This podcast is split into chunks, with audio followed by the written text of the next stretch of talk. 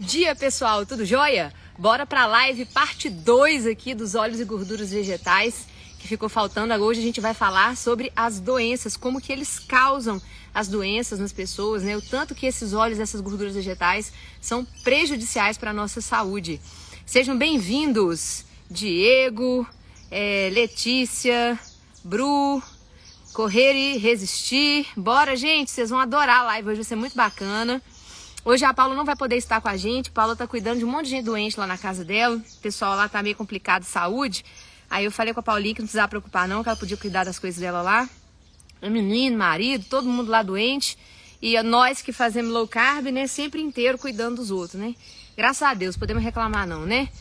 Bora lá, gente. Hoje nós vamos falar sobre óleos e gorduras vegetais, a parte 2, né? Na parte 1, um, na primeira live que a gente fez, é, a gente falou muito sobre como que funcionou a indústria, o marketing, né? Como que eles foram enganando as pessoas, criando argumentos, criando narrativas, financiando instituições. E hoje eu vou entrar um pouco nesse nessa questão, principalmente da parte das doenças, como que os óleos e gorduras vegetais, como que eles pioram a saúde da gente, né? Sem a gente perceber.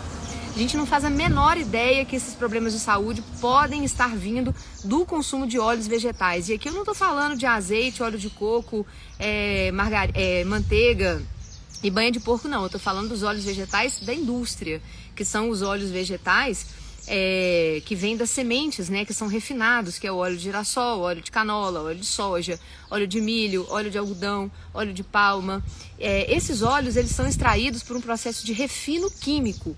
E é, é, muito interessante a gente deixar isso claro, porque as pessoas pensam que o, o, refino, as pessoas confundem refino com filtragem. Então as pessoas pensam que um processo de refino seria como botar aquilo tudo num filtro, filtrar ali e tal e pronto. Não, não é. É um processo químico. Bom dia, Cristiano. Beleza, gente? É um processo químico. Esse refino, ele não é um refino de filtragem, ele é um refino de processos químicos, produtos químicos, alta pressão altas temperaturas que são colocados nesses óleos para que eles possam deixar de virar aquela goma verde fedorenta que sai das sementes e passa a ser um óleo ali claro, né, amarelinho, como se fosse uma coisa parecida com gordura animal, né? Porque por que, que ele é amarelo, né? Por que, que não vendem óleo de soja azul? Ele não sai amarelo da soja. Né, o óleo de canola não sai amarelo, a canola nem existe, né? Na primeira live a gente explicou isso para vocês. Por que que sai uma goma, uma goma mesmo, transparecendo aquela geleia, sabe aquela geleca que criança brinca? Então, sai um negócio daquele tipo, sai uma geleca verde com um odor terrível e eles fazem aquilo ficar aquele óleo quase transparente, né? Amarelinho, bonitinho lá na garrafa, né? É, então, na primeira live a gente falou muito sobre isso, a gente explicou esses mecanismos, o marketing, como que eles usam isso, né? E hoje eu vou continuar do, do ponto onde a gente parou na última live, que foi justamente quando eles começaram a financiar a American Heart Association, quando a Procter Gamble em 1948, doou um milhão e meio de dólares para a American Heart Association. Essa instituição existe até hoje, tá, gente? Ela é muito influente ainda até hoje. Até hoje é ela que dita as regras da, da, daquela pirâmide alimentar, né? Da fatídica pirâmide alimentar que começou aqui, né? Então, a American Heart Association até hoje ela é muito forte, ela que dita diretrizes, né? Diretrizes alimentares, diretrizes dietéticas, todas vêm da American Heart. E ela já começou a ser financiada lá na, no início dela, lá em 1948, ela ganhou um milhão e meio de dólares é, da Procter Gamble, lá nos Estados Unidos. Vocês não reparam não que eu tô no meio da rua, tô na praça da cidade, então de vez em quando passa uns caminhões meio barulhentos aqui, vocês não reparam não. Mas então o que aconteceu? Eles ganharam esse um milhão e meio de dólares. Segundo, né, a, o que a empresa falou na época, era para eles fazerem estudos para poder mostrar que a, a margarina, né, que eles estavam lançando, a margarina Crisco. Então eles precisavam convencer as pessoas de que a margarina era melhor do que a banha de porco e a manteiga. Eles precisavam de argumentos para poder, porque eles estavam certos de que aquela gordura ia ser muito boa para a nossa saúde, né? Só que eles precisam de respaldo científico, né? Espera só um minutinho, o caminhão tá passando. Caminhão barulhento aqui. Tô na praça da cidade. Aqui, Opa!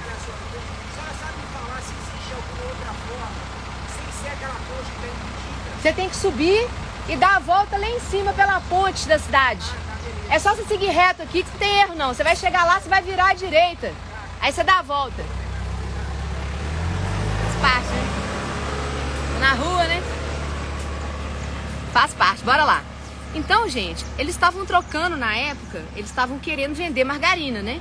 E vocês vão entender os motivos por que, que eles queriam vender margarina. Vocês vão entender isso lá na primeira live que a gente contou toda a história. Então, eles estavam precisando vender margarina, porque era a última tacada que eles tinham, né? De fazer as pessoas pararem de consumir banha de porco, é, gordura animal, né? Que segundo eles, a gordura animal é que era responsável. Começou a ter muito ataque cardíaco na época, né? As doenças crônicas começaram a aparecer. E segundo eles, era por causa da gordura animal. Então, eles precisavam de respaldo científico para isso. Onde que eles foram buscar respaldo científico? A mineira é outro nível, filha. Aqui é nós. E, e onde que eles foram buscar respaldo científico? lá na American Heart Association, né? Que eles descobriram a galerinha lá, botou uma graninha lá dentro, falou: façam estudos científicos para provar a nossa hipótese, que a gente tem certeza que é a gordura animal que está matando as pessoas. E aí eles foram lá, um carinha chamado Enchel Kiss, vou falar mais para vocês desse cara. Esse cara, ele era muito influente na época. E ele era muito uma pessoa, é, como que eu vou dizer, arrogante mesmo, sabe aquela, aquela pessoa que fala com muita propriedade, que acha que tá certo e brigava, e o cara discutia. Cara, assim, era tosco. Sabe aquelas, pessoas toscas? Tipo isso. Mas o cara era muito influente.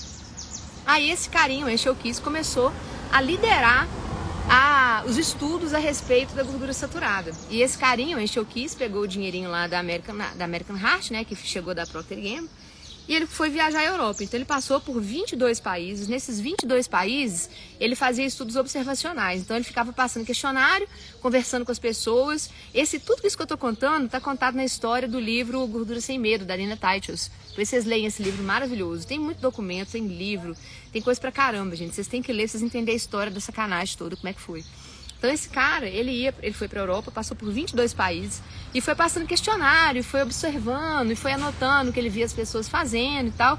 Foi um estudo observacional. Eu tenho vontade de fazer para vocês uma live aqui só para explicar para vocês a diferença entre as evidências científicas, tá? É, as evidências científicas elas não são iguais.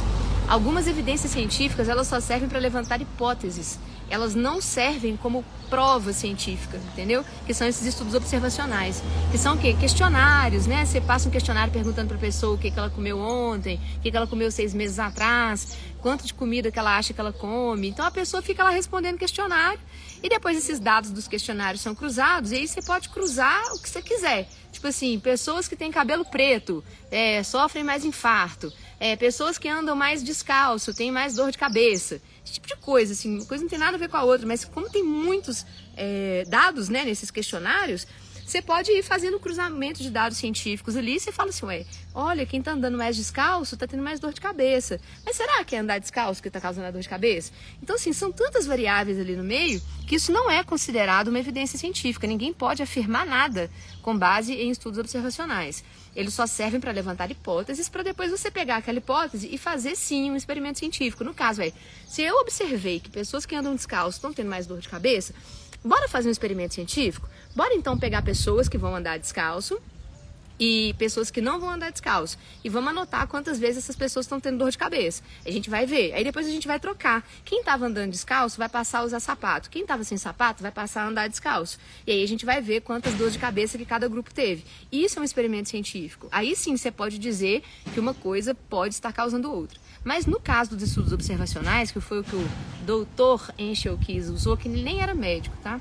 É, esse, esse pesquisador que ele fez, não eram dados comprobatórios, eram dados observacionais, que você pode inclusive manipular. Por exemplo, se eu quero vender sapato, se eu, tô, se eu sou uma vendedora de sapato, eu posso fazer um estudo observacional e falar, ó, no meu estudo, as pessoas que estavam sem sapato estavam tendo mais dor de cabeça, tá? Então você pode comprar o meu sapato, porque o meu sapato vai fazer bem para você. Porque nesse estudo aqui, ó, as pessoas que estavam dando sem sapato estavam tendo mais dor de cabeça. Mas você vai ver se vai ser o filho, mas você quer um estudo observacional. Você não pode agora querer vender sapato falando que você observou que as pessoas estavam andando descalço. Você tem uma dor de cabeça. Né? Às vezes a pessoa que estava andando descalço e estava tendo mais dor de cabeça, ela podia estar tá andando descalço numa área que não tinha saneamento básico, por exemplo. Entendeu? Não tem nada a ver uma coisa com a outra. Não é o, a, o fato de andar sem sapato. Óbvio que andar sem sapato num lugar onde não tem saneamento básico, a pessoa pode ter diversas viroses ali, certos problemas. Mas vocês entendem que se a pessoa estiver numa casa onde tem saneamento básico, chão limpinho. Não é o fato de dela andar descalço que vai estar causando dor de cabeça, entende? Então, essas variáveis de confusão, que nesses estudos observacionais você não consegue ter. Então, você tem, por exemplo, um monte de dados misturados, que a pessoa que quer vender o que ela quiser, ela consegue extrair daquele banco de dados ali o que ela quer. E o doutor Enxelquis fez isso. Então, ele viajou por 22 países na Europa, saiu passando é, questionários, né, questionários alimentares e de estilo de vida. Tinha 200 mil coisas nos questionários dele. E ele também ia observando. Então, ele botava as pessoas assim, ia perguntando para as pessoas e anotando o que elas estavam fazendo. O que, esse cara fez? Quando ele voltou para os Estados Unidos, ele pegou esse estudo, que é chamado de estudo dos sete países. Mas não eram sete, eram 22. Ele simplesmente excluiu 16, tirou fora. E falou assim: não, vou mostrar só esses sete aqui, ó, porque esses sete países aqui deram resultados aproximados com o que eu estou querendo. Então ele jogou o negócio num gráfico e fez um gráfico dos sete países cruzando gordura saturada, consumo de gordura saturada com ataques cardíacos. Então ele pegou sete países que dava, ele escolheu, né? Sete países que davam um gráfico do que consumia menos e aí ia consumindo, consumindo mais gordura saturada, até chegar no que consumia mais gordura saturada e, e número de ataques cardíacos, entendeu? E foi esse estudo observacional que excluiu 16 países, ele mostrou só o que, eles queriam, o que ele queria, que ele voltou para os Estados Unidos e falou, ó, oh, tá vendo? A Procter Gamble estava certa. Realmente é a gordura saturada que está causando isso aí. E aí começaram a fazer mais e mais estudos, eles foram recebendo cada vez mais financiamentos para poder fazer estudo atrás de estudo. E todo mundo que se colocava né, a questionar esse cara, que tinham outros cientistas também, cientistas de outras instituições, principalmente o Dr. John Yudkin, que era da Inglaterra, ele nem era americano, o Dr. Yudkin, ele era inglês. E ele questionava muito, ele falava, olha, esses estudos não têm base científica, esses estudos são observacionais, você não pode culpar a gordura saturada por isso, porque esses estudos eles não são comprobatórios e todo mundo que questionava o Dr. Enchel Keys era detonado, eles acabavam com a carreira do cara. O cara perdia financiamento, o cara não tinha mais condições de, de fazer pesquisas. O doutor do John Yudkin, ele era muito respeitado, ele era de uma universidade inglesa e ele era muito respeitado na época, mas quando ele se meteu com o Enchel Keys, cara, acabou. Ele perdeu todos os financiamentos dele de estudo, ele foi demitido da universidade, botaram ele num cantinho lá, pra, praticamente demitido, né? Ele ficou lá até aposentar. Mas tiraram ele das pesquisas principais, colocaram ele num cantinho lá para ficar fazendo as pesquisas dele lá sem financiamento. Ele não era mais convidado para os congressos para poder apresentar as pesquisas dele, porque as pesquisas dele mostravam a verdade. Os congressos queriam mostrar só gordura saturada faz mal, né? Que era o que estava sendo financiado na época. Então, Deixa o caminhão passar, mais um. Valeu, moço. Isso Olha lá. Então, botaram ele num quartinho e ele nunca mais conseguiu fazer pesquisas grandes, né? Ele escreveu livro. O livro dele é muito legal, chama Pure, White and Deadly, que é puro, branco e mortal. É um livro sobre o açúcar né? Que na verdade o que o estava causando mortes naquela época por causa de, de é, problemas cardiovasculares, né, que estavam sendo causados naquela época, não tinha nada a ver com a gordura saturada, era principalmente com o açúcar, né, que começou a ficar muito barato depois da Segunda Guerra Mundial. Então a industrialização de produtos com muito açúcar, com muita farinha de trigo, e depois começou a entrar a gordura vegetal, né? É que estava sendo os causadores dos ataques cardíacos. Não tinha nada a ver com a gordura saturada. Mas eles precisavam botar a culpa em alguém, justamente para poder criar uma nova narrativa e fazerem as pessoas largarem aquele consumo antigo que elas tinham, né? E começarem a, a consumir aquilo que era industrializado. E começou aquilo virar mainstream. Aí a American Heart Association, né? O que, que ela fez? É, eles começaram cada vez mais fomentar diretrizes nutricionais que reduziam o consumo de gordura total e aumentavam o consumo de quem? Os carboidratos refinados, né? Aqui nós já não estamos falando mais de batata, de banana, de fruta doce, não. Aqui nós estamos entrando na industrialização pesada. o carboidrato que faz mal é esse, galera. Não é o carboidrato de fruta, legume, verdura. Esse carboidrato aí só faz mal para quem já está diabético. Para quem não está diabético, o carboidrato que faz mal é o carboidrato industrializado, é a farinha misturada com a gordura vegetal e misturada com açúcar. Isso que é a grande desgraça da parada. Eu vou explicar para vocês o que, a gordura vegetal faz no nosso organismo. Então, gente, depois disso, a... o Departamento de Agricultura americano, né, o USDA, eles criaram na década de 90 a primeira pirâmide nutricional. E a base daquela pirâmide, né, que vocês conhecem, era só farinha, farinha industrializada. A base da alimentação humana, segundo a USDA, seria macarrão, pão, massas, né? E lá em cima, lá no topinho da pirâmide, tá lá. As carnes estão mais ou menos na intermediária, assim, né? E lá no topinho da pirâmide tem gordura, né? Só que, e eles colocam açúcar lá em cima também, só que eles esquecem que o açúcar também está na base. Né? Que esses alimentos que estão na base, eles têm açúcar adicionado neles, além do que o próprio amido, a própria farinha vira açúcar, né? ela vira glicose, quase que instantaneamente quando ela entra no nosso organismo. É praticamente a mesma coisa de comer açúcar. É um grande equívoco, inclusive, quando os diabéticos, né?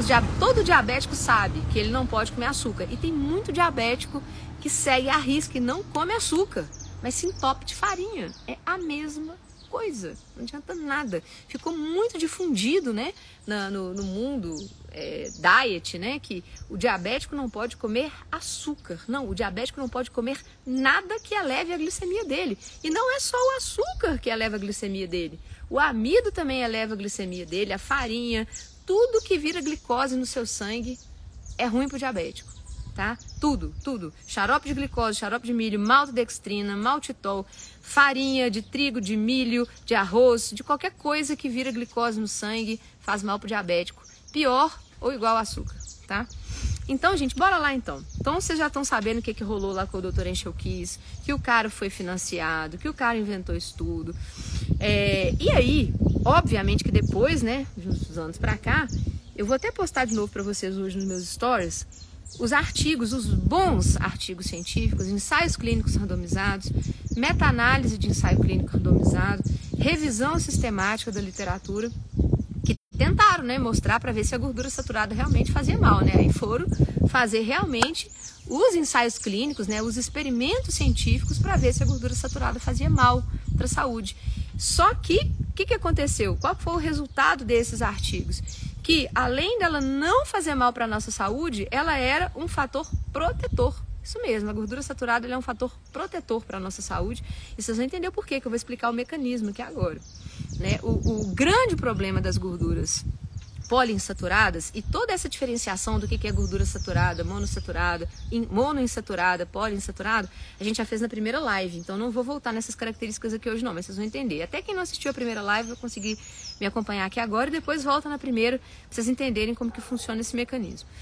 Então, gente, a gordura saturada, ela não tem lugar para entrar mais nada nela tá? Ela é muito difícil você conseguir oxidar uma gordura saturada, muito difícil, ela é muito estável, muito estável, porque ela é cheia de hidrogênio nela toda, então os carbonos estão com as ligações todas fechadinhas ali, bonitinha, não tem mais onde entrar. A gordura poliinsaturada, ela tem ligações duplas, então falta hidrogênio nela, entende? Então ela tem buraco, como se fossem uns buraquinhos faltando.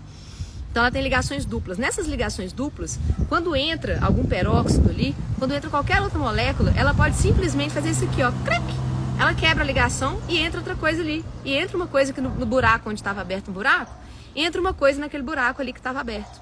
Entende? Então, as gorduras poliinsaturadas, elas já vêm oxidadas de fábrica, né? Porque no próprio processo de refino, essas gorduras, eu tô falando aqui das industrializadas, tá, gente? No próprio processo de refino, elas já são oxidadas em altas temperaturas para poder tirar o odor. Vocês lembram que eu falei que ela fede muito quando ela é extraída? Então, para tirar esse odor. Aí, o que, que acontece? Essas gorduras poliinsaturadas, elas são facilmente oxidadas e elas podem ser oxidadas, inclusive, dentro de nós. Quando elas, entram quando elas entram no nosso organismo, elas são eh, incorporadas às membranas das nossas células, tanto na membrana da célula quanto na membrana das mitocôndrias. Tá? E dentro dessas membranas tem uma proteínazinha, ela é um fosfolipídiozinho chamado cardiolipina. Essa cardiolipina é que dá sustentação à membrana da célula e ela dá sustentação principalmente naquela, na, naquela proteína que é chamada de ATPase, né? ATP sintetase, que é aquela proteína que fica na membrana da mitocôndria. Quando tem aquele excesso de, de H+, né, os prótons lá, os prótons entram por dentro da ATP sintetase e é ali que vira o ATP. Então é ali que é formada a nossa energia. Tudo processo químico, gente. Nós somos processos químicos ambulantes. Por que, que você está gerando calor aí? Pega no seu braço, você não está quente agora? Por que, que você está quente? De onde que vem essa energia? Você não é ligado na tomada. De onde que vem essa energia? Processo químico. O que você come é quebrado e todas as moléculas que você come, elas são quebradas e viram energia. E é assim que funciona. Então existe um processo chamado fosforilação oxidativa, que é quando é, as coisas que a gente come, né, gordura, principalmente gordura e carboidrato, né, eles são quebrados E os hidrogênios são carregados para a membrana das nossas mitocôndrias. São milhares, milhares de mitocôndrias que a gente tem. Todas as células, todas as milhares de células que a gente tem, tem várias mitocôndrias lá dentro. E até na primeira live eu expliquei o processo de endossimbiose, como que a mitocôndria entrou, foi parar dentro das nossas células, né? Maravilhoso. Então o que que acontece? Dentro das nossas células, na mitocôndria, tem vários, tem a membrana interna e a membrana externa, né? Imagina isso aqui. Isso aqui é a membrana interna da mitocôndria, essa aqui é a membrana externa. Os H+, os, os, prótons, né, eles ficam aqui, ó, entre a membrana interna e a membrana externa. E a gente tem uma proteína aqui que chama ATPase, ATP sintetase, ela fica aqui, ela roda, é muito legal. Então, os hidrogênios, eles entram e à medida que eles vão acumulando aqui, eles vão passando pela ATP sintetase, vão passando aquele monte de, de hidrogênio para dentro e vão gerando ATP para a gente. A nossa moedinha de energia é uma molécula chamada ATP, que ela entra pra, ela volta para dentro da mitocôndria e vai gerando energia para a gente aqui. E essa cardiolipina, ela fica aqui ó, na membrana, segurando a ATP sintetase. É a cardiolipina que fixa a ATP sintetase aqui. E essa cardiolipina é uma molécula composta por é, moléculas de ácidos graxos poliinsaturados. Esses poliinsaturados da cardiolipina, eles começam a ser incorporados pelos poliinsaturados que a gente comeu lá na nossa dieta né? Aqueles poliinsaturados porcaria da gordura vegetal hidrogenada, da margarina, né? Da gordura hidrogenada, de todas as gorduras que são poliinsaturadas da nossa dieta. Uma coisa precisa ficar claro, que a gente até falou na primeira live. As gorduras poliinsaturadas, elas são essenciais para a nossa saúde. Ômega 3 e ômega 6 principalmente. Elas são essenciais para a nossa saúde. Do mesmo jeito que a gordura saturada também é essencial para a nossa saúde. Quando é que o problema começou a acontecer? O problema começou a acontecer quando houve um desbalanço no consumo dessas gorduras. E quando é que a gente consegue ter um desbalanço no consumo dessas gorduras? Quando a gente passa a consumir gorduras industrializadas e comida processada. Porque enquanto a gente está comendo é, os alimentos da natureza em geral, todas as gorduras estão ali de forma equilibrada. Então, quando você come abacate, carnes, ovos, você está comendo aquilo ali sem ficar adicionando nada de gordura. Você está comendo a gordura natural dos alimentos. Você está comendo frango com a pele dele. Você está comendo a carne com a gordurinha da carne. Você está comendo o abacate com a gordura do abacate. Você está comendo coco com a gordura do coco. Você está comendo ovo com a gordura do ovo. Então, tudo que você precisa está ali. A partir do momento que as pessoas começam a comer menos comida de verdade, começam a comer muita gordura processada, né, muita alimentos processados, os alimentos processados têm uma carga de gordura ruim das poliinsaturadas, principalmente ômega 6, que é muito maior do que a quantidade que a gente encontra nos alimentos da natureza. Aí que acontece o desbalanço. Hoje, para vocês terem ideia, esse desbalanço, que era para ser de 1 para 1, a quantidade de gorduras poliinsaturadas para as gorduras saturadas, era para ser uma quantidade de 1 para 1. Hoje, essa quantidade está de 20 para 1. Porque tudo tem óleo de soja, tudo tem gordura vegetal hidrogenada. Depois vocês dão uma passeada no supermercado e olhem os rótulos dos produtos industrializados, Olha principalmente os rótulos dos produtos fitness. Torradinha integral, pão integral, barrinha de cereal, barrinha de proteína. Ou, gente, chocolate, até aquele chocolate é, 70% mais dessas marcas nacionais, pode olhar lá. Gordura vegetal hidrogenada, gordura vegetal, gordura hidrogenada, é, gordura de palma. É a mesma coisa, tudo igual, tudo gordura trans, tudo porcaria.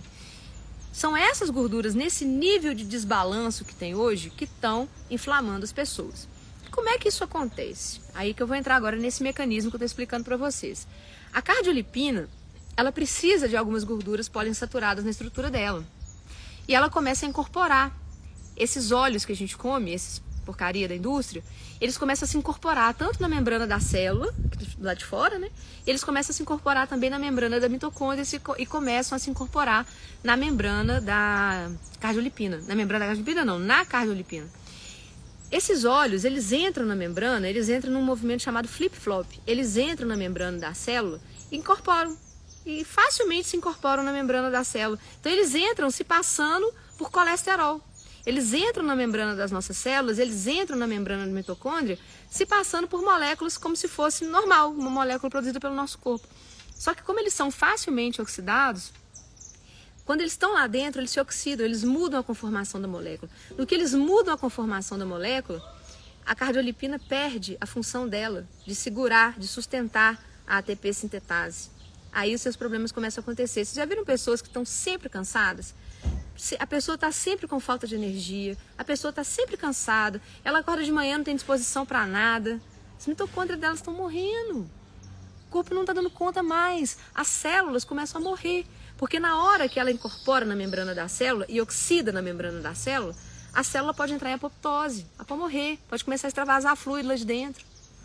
Entende?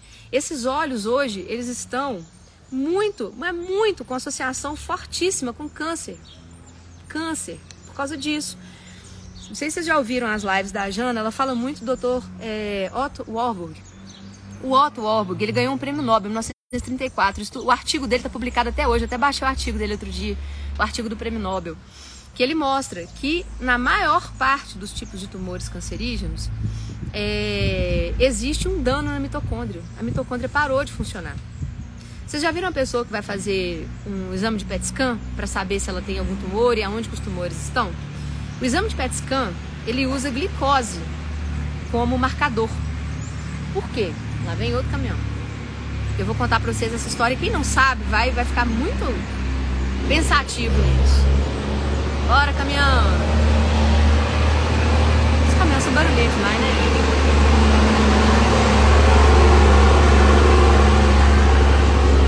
Valeu, filho! O? O, exame de PET scan, ele usa glicose como marcador. Então, a pessoa que vai fazer o PET scan toma glicose na veia, né? Um, um um soro glicosado, né, um marcador com glicose. E aonde tem tumor no organismo dessa pessoa, esse tumor ele vai acender, que nem uma árvore de Natal. É nóis. Vamos lá, Adri. Então, por que, que o tumor acende? Por que, que outras células do nosso organismo não acendem assim, né? De forma tão veemente como acende um tumor cancerígeno quando na presença da glicose?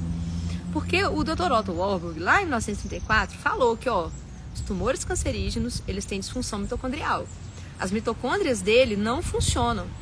Elas estão meio mortas ali. Elas não estão fazendo a fosforilação oxidativa. Ou seja, a glicose que entra, ela não é mais é, oxidada, ela não vira acetil-CoA para entrar no ciclo de Krebs, para virar NAD, FAD, para carregar os elétrons, para ir lá para a membrana da mitocôndria, fazer aquele processinho que eu expliquei para vocês, né, dos nitrogênios passando aqui e virando ATP. Não. Se a mitocôndria está morta, é a mitocôndria que faz esse processo de gerar ATP. Se a mitocôndria está morta, o que, que, a célula vai fazer? Ela vai voltar a usar o processo antigo dela que ela usava na natureza, né? E ela ainda usa até hoje. Eu mesmo saí para correr agora, né? Coitado de mim, tô ruim pra caramba, tô voltando a correr agora. Então, facilmente eu produzo ácido lático. Facilmente, por quê? Eu não tenho capacidade aeróbica suficiente para conseguir correr num ritmo bom sem produzir ácido lático. Porque quanto mais você treina, quanto mais treinado você está, o que, que acontece? As suas hemácias, elas aumentam a capacidade delas de, de carregar oxigênio e você também aumenta a sua produção de hemácias, né? Por isso que o pessoal elite vai treinar lá no, nos, nos, nos Andes, né? Lá nos Alpes, vão para as montanhas treinar. Para quê? Para eles produzirem mais hemácias, né? Para elas carregarem mais oxigênio, para eles, quando eles descerem de novo, que eles vierem para um nível mais baixo, né? De altitude, eles conseguirem ter mais hemácias carregando mais oxigênio para eles não terem que entrar em processo de fermentação. Então, quando tem oxigênio e tem mitocôndrias bacanas, as nossas células fazem fosforilação oxidativa, que gera muito mais energia. Se você não tem oxigênio, ou se você não tem mitocôndrias funcionantes, que é o caso de quem tem esse problema que o Dr. Otto Warburg falou, se você não tem mitocôndrias funcionantes ou se você não tem mais oxigênio, suas hemácias não estão dando conta de carregar a quantidade de oxigênio que você precisa, as suas células vão fermentar a glicose. Por isso que quando você vai para academia, quando você começa a correr, quando você faz um esforço físico muito intenso, o que, que acontece? No dia seguinte você está todo quebrado, você está todo dolorido. O que, que, que, que é aquele dolorido que você está sentindo? É um acúmulo de ácido lático que está ali nas suas células. Então, esse acúmulo de ácido lático é que faz você ficar todo dolorido. E ele vem de onde? Ele vem desse processo de fermentação. Porém, esse processo de fermentação, ele produz pouca energia, muito menos energia do que o processo de fosforilação oxidativa. Por isso que foi um negócio bacana, quando as mitocôndrias foram incorporadas para as nossas células, elas começaram a trabalhar juntinhas ali. A mitocôndria começou a fornecer muito mais energia para a célula, né? A troco da mesma quantidade de glicose que ela recebia e a célula começou a fornecer substrato para a mitocôndria. Então foi um casamento perfeito. Isso aconteceu há bilhares de anos atrás, lá no início da evolução, lá no planeta Terra, lá né? no início da evolução, E estamos aí até hoje. Então as mitocôndrias tra trabalham para a gente ó, na parceria. Então o que, que acontece? Se a mitocôndria morre, eu já expliquei para vocês uma das formas de matar a mitocôndria, né? Que é comendo óleo vegetal, gordura, gordura insatur, poliinsaturada, né?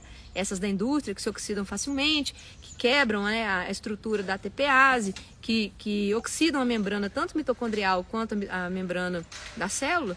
Se você destrói as mitocôndrias, você vai ter que voltar para o processo de fermentação processo de fermentação, você vai produzir muito menos energia e vai precisar de muito mais glicose para poder fazer aquela mesma quantidade de energia que você produzia antes, né? Enquanto você ainda tinha mitocôndria boa. Por isso que quando a pessoa vai fazer um PET scan e põe glicose na veia da pessoa, e a glicose chega em grande quantidade no organismo, aonde tem tumor cancerígeno, a célula tumoral, ela tem um metabolismo diferente. Então a célula tumoral, ela não está fazendo fosforilação oxidativa na maioria das vezes, alguns cânceres fazem. Mas a maioria dos tipos de tumor, eles estão fazendo o quê? Fermentação. Então eles estão ávidos por glicose. Eles precisam de muita glicose para fermentar. Então, quando entra aquela glicose na veia da pessoa, o tumor ele começa a fazer metabolismo pra caramba, ele começa a fermentar muita glicose. Por isso que ele gera aquela luz que é pega no PET scan. E aí você vira para uma pessoa que está com câncer e fala para ela que ela pode comer o que ela quiser, que açúcar não vai fazer mal. Sacaram, gente? De onde está vindo o problema? E aí, você, como que você fala isso para uma pessoa dessa se o exame de PET scan, que é o mais comum de todos, que é feito milhares, todos os dias tem gente fazendo um monte de PET scan, e aí você, o médico vira e fala assim, não, você pode comer glicose, não tem problema não, pode comer açúcar, né? Então é um problema isso. Por que, que a dieta cetogênica está tendo tanto sucesso no tratamento do câncer? Porque ela diminui a disponibilidade de glicose. A gente mata o câncer pelo metabolismo dele. A gente utiliza o metabolismo dele para fazer o inverso. Então, gente, vocês têm que ficar atento com isso. Essas gorduras poliinsaturadas, quando a gente ingere essas gorduras poliinsaturadas da indústria, elas se incorporam na membrana das nossas células, elas se incorporam na membrana das nossas mitocôndrias, elas afetam a estabilidade da cardiolipina, que vai matando suas mitocôndrias aos poucos. E mais, tem mais coisa que mais que acontece? Um efeito sistêmico, né? Nós não somos só uma coisinha só, tem vários processos, várias coisas acontecendo no nosso organismo ao mesmo tempo. O que mais que essas gorduras fazem? Elas pioram a resistência insulínica, tá? Então elas ajudam a aumentar a velocidade. Quem não tem resistência insulínica, elas pioram a resistência insulínica. Então, a, geralmente a pessoa que come esse tipo de gordura, né, essas, esses óleos e gorduras da indústria, elas não comem só isso. Elas comem também açúcar, elas comem a farinha que está ali junto, né? Ninguém come só óleo de soja ou só margarina. Se você come margarina, você passa ela no pão. E o pão já vem com a gordura saturada, com a gordura é, vegetal junto com ele, ele vem com a farinha junto com ele. O pão também vem com açúcar nele. Então é sempre aquele combo maldito. A pessoa que come só gordura saturada, insaturada, né? Ela não come só aquilo. Ela come aquele pacote todo de produto industrializado junto, tá? Então, o que, que acontece? A pessoa vai ficando resistente à insulina. E essas gorduras da indústria ajudam a piorar o processo da resistência insulínica, porque elas vão mudando a conformação da sua membrana. E mais, aí vem a parte do colesterol, né? Que, que a, a desculpa que era utilizada antigamente era que o, a gordura saturada fazia aumentar o colesterol. Isso é verdade? Isso é verdade. Ela realmente ajuda a aumentar o colesterol. Mas colesterol sozinho não mata. Colesterol não mata ninguém. Esse é o problema né? Porque as pessoas pensam que aumentou o colesterol. Vai morrer? Não, eu quero saber como é que estão os marcadores inflamatórios dessa pessoa. É a inflamação que vai fazer essa pessoa morrer, que vai fazer essa pessoa infartar. Não é o colesterol por si só. O meu colesterol hoje é alto. Alto. Ele está hoje somando 300, 300 e pouco de colesterol. Agora vai olhar meus, meus fatores inflamatórios, meus marcadores de inflamação. Vai ver a minha insulina. Baixinha, baixíssima. Minha insulina baixíssima. Glicemia e hemoglobina glicada, normais. Vai ver meu home R, normal. Vai ver todos os meus marcadores, normais. Triglicérides sobre HDL. É isso que vocês têm que ver. Faz a divisão. Pega o seu triglicérides e divide o seu, o seu triglicérides pelo seu HDL. Divide. Tem que dar abaixo de 2. Se der abaixo de 2, tá beleza. O que importa é triglicérides baixo. E HDL, que é o colesterol bom, né, que é aquele colesterol que retira dos tecidos e leva o colesterol de volta para o fígado, que é o HDL que faz isso, ele tem que estar tá alto. Então a gordura saturada, ela aumenta o colesterol, ela aumenta o colesterol. Qual que ela aumenta? O HDL principalmente. Ela aumenta o colesterol bom. Aumenta um pouquinho o LDL também? Aumenta. Ai, mas vem, então, se ela aumenta o LDL, então é problema? Não, ela aumenta o LDL, que é o LDL bom, porque a gente precisa do LDL também. Agora, qual LDL que a gente não precisa? A gente não precisa do LDL pequeno e denso. Aquele LDL que foi o quê? Oxidado. E é esse aí que são as gorduras poliinsaturadas que vêm da margarina, do óleo de soja, do óleo de milho, do óleo de canola, do óleo de girassol. Esse LDL pequeno e denso, ele é oxidado. Vocês lembram que eu falei para vocês que essas moléculas de gorduras poliinsaturadas, elas são facilmente oxidadas? Então, elas é que oxidam o seu LDL. Aí, o que, que acontece? A pessoa diminui o consumo de gordura saturada, aumenta o consumo de gorduras poliinsaturadas, gorduras da indústria, colesterol dela acontece o quê? Diminui. Aí a pessoa, nossa, que bacana, hein, ó. Diminuiu meu colesterol. Aí você vai olhar triglicérides lá em cima. Porque a pessoa que come gordura poliinsaturada da indústria, ela também consome carboidrato refinado e açúcar, né? O que, que acontece com o colesterol dela? Ele muda totalmente, ele, ela fica com o colesterol mais baixo, mas está tudo alterado, inclusive os marcadores inflamatórios que não aparecem no colesterol. São marcadores à parte, eles não aparecem no colesterol. Então a pessoa está com colesterol baixo, está com os marcadores inflamatórios lá no alto, insulina alta, glicemia muitas vezes está até normal, mas a custo de uma insulina muito alta, né? Quando você vai ver, está com o intestino permeável, passando bactéria, LPS, passando tudo ali no intestino dela, está que nem a peneira. Aí a pessoa infarta com colesterol normal. Aí você fala assim, não é possível me ver. Eu falo, é, e tem estudo que eu já postei esse estudo várias vezes no meu stories, um estudo maravilhoso, feito em 512 hospitais nos Estados Unidos, com mais de 136 mil pessoas. E esse estudo mostrou o quê? Que as pessoas que chegavam nesses hospitais infartando, elas chegavam com colesterol normal ou baixo. Só 25% das pessoas que infartaram, que chegaram nos hospitais infartando, tinham colesterol alto. Só 25%. 75% tinha colesterol baixo ou normal. Estão entendendo? Então, gente, esse é o grande problema dessas gorduras. Elas incorporam nas suas membranas celulares, incorporam nas membranas da mitocôndria, fazem a mitocôndria perder a função, pioram a resistência insulínica, tá? E elas alteram os parâmetros do seu LDL. Precisando dar graxa aí, gente. Passa uma graxa nesse carro aí, viu, filho? Tá? Barulhento. Aí, gente, esse é o problema. Incorporação nas membranas celulares e mitocondriais, oxidando essas membranas, oxidam a cardiolipina, que perde a função de sustentação dela. Elas mudam os parâmetros do seu colesterol, tá? Elas diminuem o colesterol e aumentam os parâmetros inflamatórios. Pronto, é, é a perfeição para poder entrar aí uma doença cardiovascular, uma doença metabólica, né? Então, gente, esse é o problema. A gordura saturada sempre levou a culpa, nunca foi comprovado, nunca. Ensaios clínicos, meta-análises de ensaios clínicos randomizados, nunca conseguiram provar que a gordura saturada fizesse qualquer tipo de mal. Pelo contrário, sempre mostram que a gordura saturada não causa nada e ainda é fator de proteção.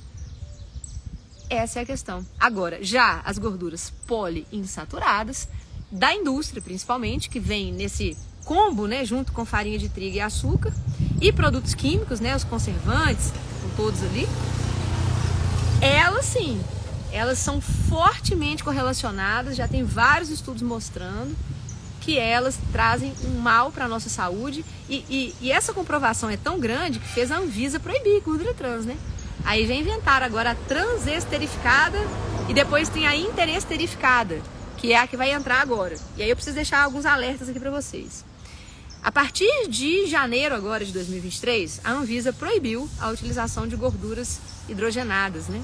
A margarina, gordura trans. Só que a indústria não é boba e brinca com a lei, né? Sempre tem um jeitinho ali. Então a Anvisa ela proibiu, mas proibiu permitindo, né? Porque é aquele negócio, se eles colocarem na, na, na fórmula abaixo de 0,2 gramas de gordura vegetal hidrogenada por porção, pode. Então beleza, se tiver menos de 0,2 por porção, pode usar. E ainda, você ainda pode falar no rótulo É nóis, fi! Isso aí, nem sei quem é. Alô, fi! Então, gente, o que, que acontece? Se colocar no rótulo menor ou igual a 2 gramas de gordura vegetal hidrogenada, você ainda pode falar na embalagem que é isento de gordura trans. Olha só. Você pode ter gordura trans e falar que não tem. Porque a, na porção tem menos que 0,2, mas a porção você pode colocar o tamanho que você quiser. Entendeu? Se você vai reduzindo, vamos supor, se na sua porção de 30 gramas do produto, 30 gramas do produto tem 0,4 gramas de gordura trans. Aí não pode. Mas se você reduzir a porção de 30 gramas para 15, aquela gordura saturada que era 0,4 vai ser o quê? 0,2. Então, aí pode. Aí você vai colocar lá no seu rótulo que o seu, que seu produto ele é isento de gordura trans. Mas aí na hora que você vai lá nos ingredientes, vocês que são espertos, vocês que seguem MV aqui, vocês vão ler lá nos ingredientes, vai estar escrito lá: gordura vegetal hidrogenada, gordura hidrogenada, gordura vegetal, óleo vegetal, óleo de palma, gordura de palma. É tudo gordura trans. É tudo a mesma coisa. Não compra. Não compra. E aí, outra coisa. É, tem esse esquema da Anvisa que vocês têm que ficar muito atento com essa questão dos rótulos que vai estar liberado agora a partir de 2023. Fiquem atentos a esses nomes, tá? Esses nomes aí são vários, assim, todo óleo chegou. Todo óleo que vem em produto industrializado sempre é óleo refinado. Sempre. Ele vai vir da soja, do milho, da da canola, que eu já expliquei na primeira live o que, que é canola. Canola é Canadian Oil Low Acid. Não é uma planta. Aliás, é uma planta chamada cousa. Que fizeram um cruzamento genético lá, criaram um Frankenstein. Um Frankenstein com a florzinha bonitinha pronto. Cheia de ácido erústico. Uma bosta aquele negócio. Então, gente, fiquem atentos. Não caiam nessas falácias da indústria. Eu vou postar hoje no meu stories para quem quiser ver os artigos científicos todos falando da gordura saturada, falando das gorduras poliinsaturadas, mostrando evidência científica, não precisa esconder, tá aí. É só ir lá no PubMed e olhar. Só que o povo fica acreditando em mitos nutricionais e esses mitos eles são construídos com base em estudos observacionais, também chamados de epidemiológicos. Tá? É a mesma coisa. O epidemiológico ele é um observacional. Outra coisa que eu preciso contar para vocês: a mentoria de janeiro já está com vagas abertas, a gente já está com a lista de espera da mentoria de janeiro já em aberto. Então, nos meus stories hoje já tem o link, no meu link da bio tem, no da Paula também tem. Então é só vocês irem lá, colocar o nomezinho que nós vamos ligar para todo mundo em janeiro, convidando vocês para vir para a mentoria. Vocês vão amar. A gente ensina mesmo o estilo de vida, né? A gente ensina como vocês têm que fazer para poder criar um estilo de vida saudável como colocar a low carb como estilo de vida e não simplesmente ficar vivendo refém de dieta. Que ninguém merece isso. Esse negócio de começa dieta, para dieta, começa dieta, para dieta. Ah, eu sou incompetente. Ah, eu não dou conta. Gente, não tem nada disso. É só fazer a coisa do jeito certo. Quando você faz a coisa do jeito certo, com orientação, você vai descobrir que a low carb é um estilo de vida maravilhoso. Você vai falar assim, gente, mas não descobri isso antes. Você não descobriu antes porque a, o mundo ele é construído para você não descobrir o mundo é construído, as narrativas são construídas para você ficar preso em produto fitness, em barrinha de cereal, para você ficar preso nessas coisas que eles querem vender. Entendeu? Jejum e comida de verdade não dá dinheiro. Não dá dinheiro. Entende? O dono do sacolão e o dono do açougue não ganha bilhões igual ganham as, as indústrias farmacêuticas e alimentícias. Então, jamais vocês vão ver alguém falar para vocês na televisão, por exemplo, que o bom é a gordura de porco e que esses produtinhos fitness aí, cheio de granola, cheio de farinha integral, que isso daí só vai piorar a sua saúde. Ninguém vai falar isso na televisão, porque a televisão, inclusive, depende deles, né? As, as empresas de, de, comida processada são as principais anunciantes da TV. Olha agora na época de Natal, para vocês verem o que tem de gente aí anunciando panetone, a, aquele refrigerante famoso, né? Que tem o Papai Noel lá, o mais famoso de todos, né? O refrigerante Top of Mind, né? Então, ninguém vai, jamais que Ana Maria Braga vai chamar no programa dela um AMV da vida para chegar lá e soltar o verbo, falar, ó, essa porra tá toda errada, esse negócio de farinha integral, isso não existe, não tem nada a ver com, isso, com a história da evolução humana, tem nada disso, tem que comer gordura de porco mesmo, é torresmo, tocinho, que é barra de proteína boa, não tem nada disso, que tudo é enganação, tudo construído. Eles nunca vão chamar a gente lá para falar isso. Aqui no meu canalzinho, eu falo aqui para essas agora 32 pessoas top, 33 pessoas top que estão aqui comigo, que têm oportunidade de saber a verdade. Se quiser ajuda para poder aprender a colocar isso na sua vida, colocar isso de forma é, vamos dizer assim, constante, né? Uma forma que você vai conseguir colocar na sua rotina. Vem para a mentoria. Na mentoria a gente vai te ensinar, te pegar pela mão mesmo. A mentoria é individual. Não é mentoria em grupo, não. A nossa mentoria. Up, bom! Minas é assim, bom, é assim. A gente vai pegar na sua mão, entendeu? É um processo individual. A gente dá atenção especial para cada um que entra na mentoria. Não é mentoria em grupo, a nossa mentoria ela é individual. A gente precisa entrar na vida da pessoa, ver o que a pessoa está fazendo, ver o que ela está comendo para poder orientar. É, é um processo muito bacana, gente. Depois de um mês, a pessoa termina a mentoria agradecendo a gente horrores que a gente mudou a vida dela, mostrando como que a simplicidade constrói muito mais. Você constrói a sua saúde é na simplicidade. Não é com suplemento, tomando esses remédios, essas pílulas, essas coisas maravilhosas que o povo. Não funciona. Se suplemento funcionasse, se produto fitness funcionasse, não tinha ninguém obeso, não tinha ninguém diabético, entendeu? Isso não é a forma que resolve, isso é a forma que mantém quem vende essas coisas mais rico. Tá bom? Então, gente, quem quiser vir para a mentoria, vai lá no, no, no link da, da, minha bio, no link dos meus stories. Coloca o nomezinho lá na lista que nós vamos chamar todo mundo com muito carinho, viu? Queria desejar a todos um feliz Natal, um ótimo ano novo, com muita consciência. Não precisa deixar de comer nada na ceia de Natal. Só que vejam aquilo que vale a pena. Por exemplo, já falei com minha tia, ela vai fazer o tutu de feijão dela aqui. Já falei, tia, a única coisa que eu abro exceção no ano é pro tutu de feijão que ela faz no Natal. Claro que eu pego mais carne do que feijão, né? Óbvio. Mas eu quero sentir o gosto do tutu de feijão dela. É raro eu ter essa oportunidade. Agora, eu vou ficar comendo pão francês? Eu vou ficar gastando insulina com coisa que não vale a pena?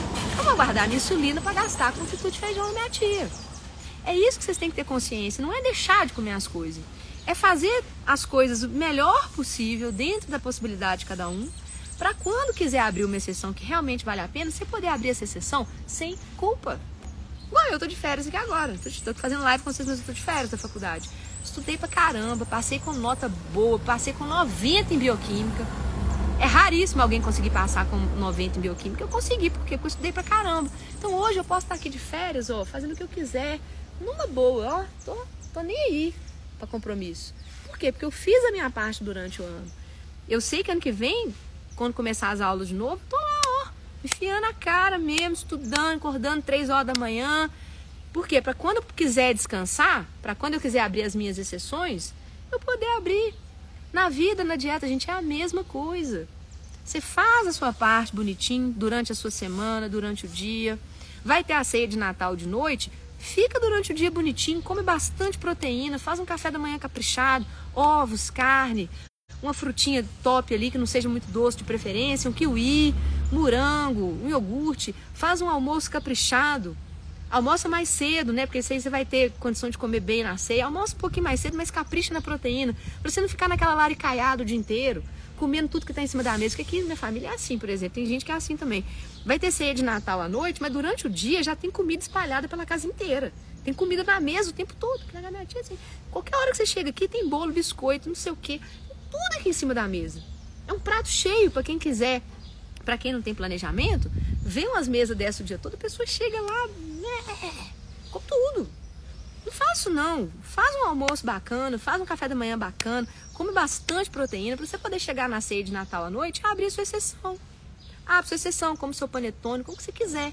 Óbvio, costuma ter umas carnes boas na ceia de Natal também, é, amigo. Vai primeiro na carne, já não vai no panetone de cara, não. Forra primeiro aqui com carne. Forra, né? E depois você vai no panetone, não tem problema, mas ó, usar inteligência. É isso que a gente ensina na mentoria, a gente tranquiliza as pessoas. As pessoas que chegam na mentoria pra gente, o que mais acontece, a pessoa chega ansiosa, a pessoa chega se sentindo um lixo, ela, porque ela nunca dá conta de fazer nada, porque ela também nunca teve ninguém para conversar e nem tranquilizar ela. As pessoas hoje elas tentam fazer dieta por conta própria. Quando vai na nutricionista, volta com uma, uma, uma receita, né, uma prescrição cheia de farinha,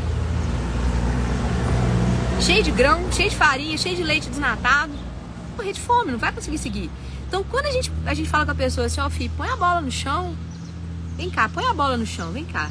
Quando, tranquiliza o jogo aqui. Lá na mentoria, você tem uma pessoa para conversar com você. Sempre, eu e a Paula, a gente tá nós duas sempre junto com a pessoa na mentoria. A gente está conversando, a gente está tranquilizando a pessoa. Às vezes a pessoa coloca uma castanha no prato e acha que pisou na jaca. Eu falo, minha filha, não, fica tranquila, você está fazendo tudo certo. Tranquiliza. Ai, mas eu, eu pulei o café da manhã, eu falei, parabéns que ótimo. Ah, mas eu não sabia que podia. Não, não só pode, não como deve. Se você não está acordando com fome mais, chega uma hora que a gente para de acordar com fome. Pular seu café da manhã, meu querido, sem problema. Você está usando sua gordura aí como fonte de energia, que é o que a gente quer, né? Então a gente precisa de ter pessoas para conversar com a gente na mesma vibe. Porque uma pessoa que hoje tenta fazer dieta, ela tá com tanto de gente em volta dela ali só para atrapalhar só para atrapalhar. É, ah, não, mas um pouquinho pode. Ah, porque você é muito radical. Ah, porque você pode comer isso, que não sei o que, que não tem nada a ver, não. Aí vem uns que sabota, né? Que tem gente que eu conheço, gente que faz de sacanagem. Quando vê que alguém começou dieta, a pessoa vai lá, compra doce, compra tudo quanto é porcaria e dá de presente para outra pessoa só para testar. Só para testar, para ver se aquela pessoa tá firme mesmo no propósito. Eu já vi isso, gente. E já teve mentorada que chegou pra gente na mentoria falando isso. Que o marido fazia isso de sacanagem que o marido falava com ela assim: você não é de nada. Eu duvido que você consegue segurar isso aí por muito tempo. Aí o marido ia, comprava doce e levava para ela só de sacanagem para ver ela furar a dieta. Então a gente precisa de ter gente que está ali na mesma vibe que a gente. A gente precisa ter gente para poder compartilhar as nossas dores, compartilhar o que a gente está sentindo, compartilhar as nossas dificuldades. Né? As mentoradas chegam para a gente e falam assim: ah, mas eu não sei o que, que eu levo para o trabalho. Eu falo assim: olha aqui, ó, tem a lista aqui, todos os lanches que você pode levar para o trabalho. Mas fica tranquilo que você não vai nem precisar de lanche daqui a pouco. Na hora que a pessoa começa a fazer do jeitinho que a gente orienta, você faz duas, três refeições por dia. Você não precisa comer mais do que isso. Comendo bem, comendo nutriente, carnes, ovos, vegetais, as frutas de baixo índice glicêmico, você vai ver, você vai acabar com aquela larica. Não vai ter mais aquela começão o dia todo, aquela coisa louca de duas em duas horas, a pessoa quer comer, e doce, larica, chega no final da tarde, a pessoa já tá louca no doce. A low carb acaba com isso. E acaba do jeito certo, né? Só que tem que fazer do jeito certo. Às vezes a pessoa acha que está fazendo certo e não está. Aí passa uma semana, a pessoa já largou tudo. Na mentoria não, na mentoria a gente ensina. E se a pessoa pisa na jaca, a gente ensina até como é que faz para voltar da jacada. A gente fala, ó, oh, não faz assim não, faz assim, ó. Você vai ver como é que resolve. Beleza? A luta aí, ó. O Watson, quando parou de beber, ganhou, ganhou vindo do irmão. É, isso aí, o pessoal sabota mesmo. O pessoal faz de sacanagem. O pessoal leva comida e oferece para poder ver se a pessoa está firme mesmo no propósito. Aqui comigo o pessoal está que não rola. Eu fui no bingo ontem, né? No bingo dos idosos aqui. Tinha bolo de aniversários, por açúcar, né? Bolo de aniversário, refrigerante, salgadinho.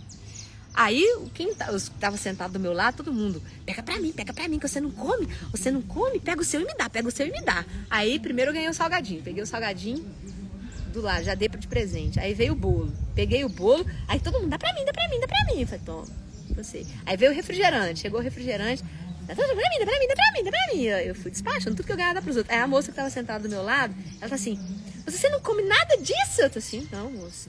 Não, mas de vez em quando não faz mal nenhum, não. Eu tô assim, é, pois é. É que não sei o que. Aí eu também não tomo refrigerante, não. Aí eu olhei pra ela assim pensei assim, ah. Aí o copão de refrigerante do lado dela. E ela só no refrigerante e no bolo, né? Ela também não toma refrigerante, não. Eu falei, ah, sei. Aí eu falei assim, não vou nem gastar minha, saliva com essa dona aqui não, porque senão vou ficar duas horas aqui conversando e não vai adiantar nada. E ela sempre assim, não, boba, come, come, não sei o quê. Eu, não, muito obrigada, isso faz mal. Ah, então faz o seguinte, ao invés de tomar refrigerante, toma suco. Eu olhei assim e falei, ah, suco, era porque é natural, né? Eu pensei assim, é, veneno de cobra também é. Entendeu? As pessoas acham que tudo que é natural é saudável. Não, gente, nem tudo que é natural é saudável. Veneno de cobra é natural. Entendeu? Nesse planeta tudo é natural. O ser humano vive de explorar o planeta. O ser humano não vai em Marte buscar nada. Até seu carro, seu celular é natural. Esse tablet aqui é natural. Ó. Esse tablet aqui é natural. Tudo, tudo vem da natureza, gente. Nós não vamos em Marte buscar nada. Algumas coisas têm um nível maior de processamento Outras coisas têm um nível menor de processamento. Por exemplo, esse tablet aqui, ele tem um nível de processamento altíssimo, mas ele veio da natureza. Nós não fomos em Marte buscar nada para construir esse tablet, não. Tudo que está aqui a gente tirou da natureza. A matéria-prima dele vem de, daqui. O ser humano, a gente usa a natureza. A gente é um câncerzinho aqui nesse planeta, né? O ser humano é um câncerzinho aqui. A gente vai destruindo a natureza para a gente se sustentar. Então a gente pega, a gente, a gente usufrui, né, de tudo que é rocha, de tudo que é bicho e de tudo que é planta. O ser humano vive de explorar rocha, bicho e planta e água. Então é isso, disso que a gente vive. De rocha, bicho e planta e água, a gente tira tudo para construir tudo. Casa, carro, tablet, celular, é, qualquer coisa. Comida, tudo vem, tudo é natural. Tudo é natural. A questão é qual que é o processamento que você está fazendo e o que, que você está adicionando ali. Essa que é a questão. Então, o nível de processamento é que determina o produto final que você vai ter. Se você processa muito as coisas que você extrai da natureza, você pode fazer até tablet. Agora, se você processa pouco, você vai ter produtos mais simples. E quando a gente está falando de alimentação, quanto menos processado ou não processado, melhor.